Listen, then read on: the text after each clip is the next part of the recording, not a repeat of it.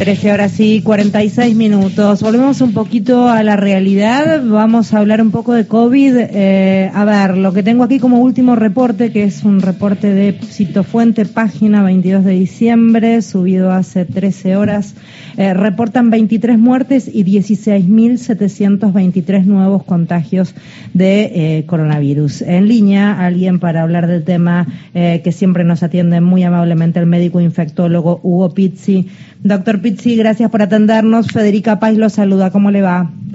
¿Qué tal, Federica? Buen día. Bueno, vos sabés que voy a tomar un poco tu enunciado y no hay ninguna duda de que esto está creciendo de una manera exponencial. Por lo tanto, creo que ha llegado el momento eh, de decirle, recomendarle a la gente que que cambie un poco de actitud, porque te voy a dar un dato que generalmente nadie lo da. De la gente que va a hisoparse, que no son todos, el 50% positivo. Entonces, y estamos volviendo a una situación, yo no sé si vos recordás, en plena pandemia, cuando nosotros decíamos, que el primo está con COVID, el vecino está con COVID, el quinto está con COVID. Hay cuatro que faltaron a la radio porque están con COVID. Bueno, estamos volviendo exactamente lo mismo. Exactamente. Todos tenemos un conocido que está con COVID. todos. absolutamente todos. Eh, acá lo que tengo como data, por ejemplo, eh, en cuanto a porcentajes, porque uno lee la cantidad de fallecidos, con todo el respeto del mundo lo digo, 23 muertes parece no tanto, pero con respecto al reporte del 12 de diciembre, creció un 155% más es enorme. Claro, no, es un espanto. Y de la semana pasada, 40 muertos, 39. Eh, es un espanto, pero ¿por qué?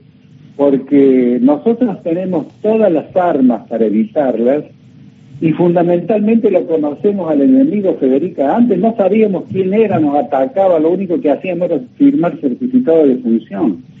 Ahora que lo conocemos, sabemos cómo ataca, de qué manera y cómo defendernos, porque realmente las vacunas son maravillosas, resulta ser de que se nos vencieron dos partidas enormes de vacunas, aún con los dos meses más de vida que le dio nuestro organismo controlador, que es ANMAT. ANMAT la estudió y dijo que esto puede durar dos meses más, o sea, dos meses más de lo que dio el fabricante. Aún así se vencieron. Entonces, por favor, acudan a vacunarse, porque para ser claros, concisos, precisos, menores de 50 con cuatro dosis y mayores de 50 con cinco están sólidos y van a poder sortear mm. cualquier eventualidad. Eh, doctor, ¿qué le pasaba a usted? Porque quizás uno ha quedado particularmente sensible, pero yo no podía otra cosa que pensar en los festejos que se veían maravillosos, digo, las imágenes eran muy poéticas, pero esto, ¿en cuántos días tenemos el, rebote de los contagiados? Ah, yo también, vos sabés que se que estamos en la misma línea. Es, realmente preocupante, muy preocupante. Era cabeza a cabeza a los gritos, a los saltos y demás. Y eso va a traer sus consecuencias, no hay ninguna duda. Por eso yo insisto con que vacunas tenemos.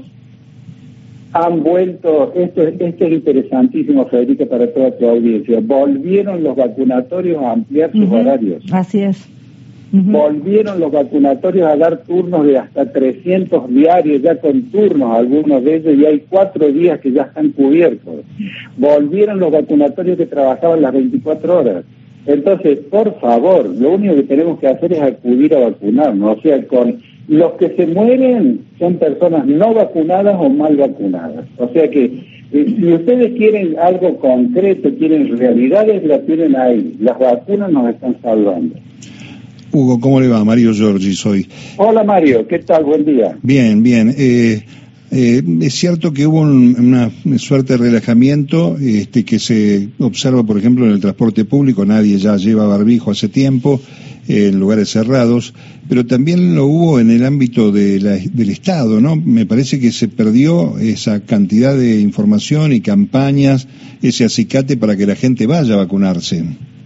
Totalmente de acuerdo, totalmente de acuerdo. La única, y, por casualidad que yo fui por una distinción a Catamarca, Catamarca se portó desde el primer día de la epidemia hasta el último, hace más de 20 días Catamarca ordenó transporte público, colegios, sanatorios y demás, volver al barrito.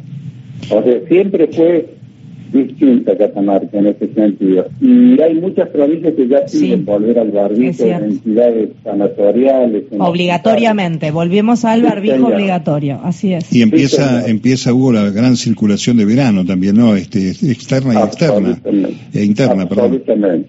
Ahora, vos sabés que Mario, que yo nunca lo dejé al barbijo, o sea, yo siempre lo tengo en el bolsillo, tres gramos. Está bien yo subo al micro, me lo pongo. Un media distancia que he tenido que ir a hacer inspecciones o algo, o un larga distancia, seis horas, cuatro horas, barbijo puesto todo el tiempo. Avión, ya las líneas aéreas volvieron muy estrictas todas, aunque había algunas que nunca lo dejaron pero tenemos todo para defendernos. Ahí es donde está el problema que uno no entiende. ¿Qué es indiferencia? Me parece también, eh, doctor Pizzi, que hay en algunos que, que, ya han tenido encima tres, cuatro dosis, miedo a seguir aplicándose vacunas, como cierto resquemor en cuanto a qué sé yo qué va a pasarme en el cuerpo con tanto bicho aplicado. Lo digo medio caseramente para que usted nos ayude a entender y aquellos que nos están escuchando con ese temor a lo mejor ayudar a despejarlo.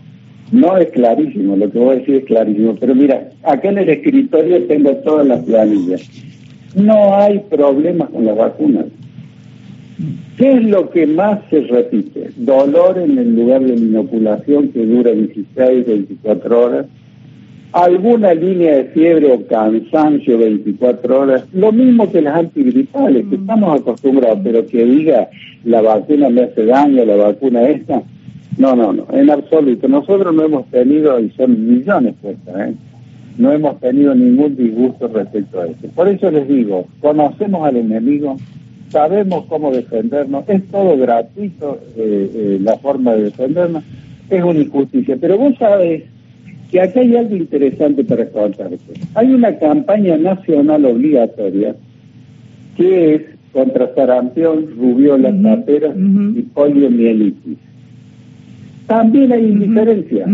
Duraba hasta el 15 de noviembre. Como fueron pocos, se les llevó el 30 de noviembre. Como fueron pocos, se les llevó el 15 de diciembre.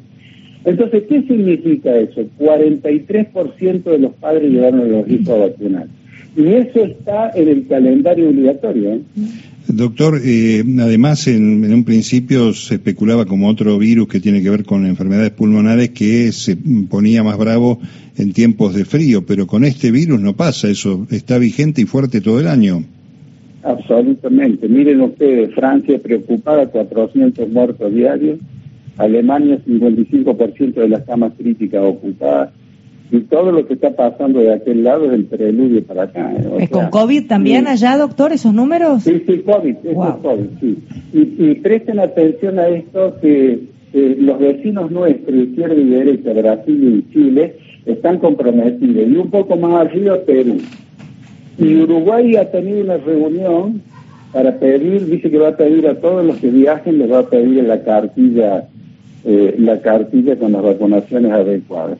O sea, Brasil te va a pedir, Chile te va a pedir, entonces hasta el que viaje tiene que tener todo en orden. Entonces tratemos de, de, ser responsables, tener sentido común. Si yo, por ejemplo, hablo con ustedes, Federico y Mario, deben tener 48 vacunas puestas de que su madre los estaba gestando en el útero. Porque su mamá se ponía vacunas para protegerlo de enfermedades a ustedes. Tal cual. Bueno, y, y, quién guarda de esas vacunas el prospecto o quién guarda de esas vacunas alguna cosa que, sea importante. Todos se olvidaron, porque son vacunas fantásticas que nos sacaron de la Edad Media. Entonces no tengan miedo a las vacunas, al contrario, la vacuna es el aliado maravilloso para poder seguir viviendo sanos.